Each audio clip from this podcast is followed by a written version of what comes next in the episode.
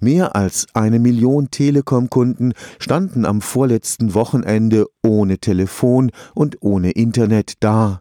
Ihre Router waren Opfer eines groß angelegten Hackerangriffs, der auch außerhalb Deutschlands im Internet systematisch nach Schwachstellen in sogenannten Peripheriegeräten suchte. Nur ein kleiner Vorgeschmack auf das, was uns in puncto Cyberkriminalität noch bevorsteht, warnt der Karlsruher IT-Sicherheitsexperte Professor Jörg Müller-Quade. Die Cyberkriminellen suchen systematisch nach Schwachstellen in Routern, aber auch in Druckern, Webkameras oder sogar in Kaffeeautomaten, die mit dem Internet verbunden sind. Und dann kann man diese korrumpieren und dann zu einem Botnetz zusammenfügen, Webseiten zum Beispiel oder Internetservices überladen mit Anfragen und das Geschäftsmodell dahinter ist Erpressung. Das heißt, Sie werden als Online-Shop darüber informiert, dass wenn Sie nicht eine bestimmte Menge von Bitcoins zahlen, Ihr Webshop lange Zeit nicht mehr erreichbar sein wird. Professor Jörg Müller-Quade leitet mit Castell eines der drei Kompetenzzentren zur IT-Sicherheit in Deutschland.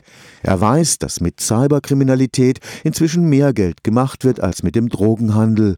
Leider lassen sich die Verantwortlichen nur selten dingfest machen. Die Eigentümer der Rechner wissen häufig gar nicht, dass sie Teil dieses Botnetzes sind. Und jetzt höre ich immer mal wieder, dass man bei solchen Angriffen doch zurückschlagen müsste. Man müsste doch die, die angreifen, selber angreifen. Das hat aber keinen Sinn, wenn das normale Bürger sind, deren Rechner gehackt sind. Das heißt, eigentlich ist das Problem tatsächlich da, die Hintermänner zu finden. Mit dem Internet of Things, dem Internet der Dinge, werden bald viele Gegenstände Gegenstände des Alltags ans Internet angeschlossen sein, möglicherweise sogar der Duschkopf in unserem Badezimmer, der unseren Wasserverbrauch misst. Es steht zu befürchten, dass sich die Schwachstellen vermehren werden, sehr billige Hardware wird am Internet hängen. Und hackbar sein. Die werden vielleicht überall die gleichen Passwörter verwenden oder sowas. Und man muss mal sich fragen, ob es wirklich sinnvoll ist, dass der Duschkopf am Internet hängt. Ich glaube, dass eine Lösung dort eine Produkthaftung sein könnte. Das heißt, jemand, der einen internetfähigen Duschkopf herausbringt, sollte eben auch verantwortlich für die Sicherheit sein und zur Not auch zahlen müssen, wenn etwas schief geht. Stefan Fuchs, Karlsruher Institut für Technologie.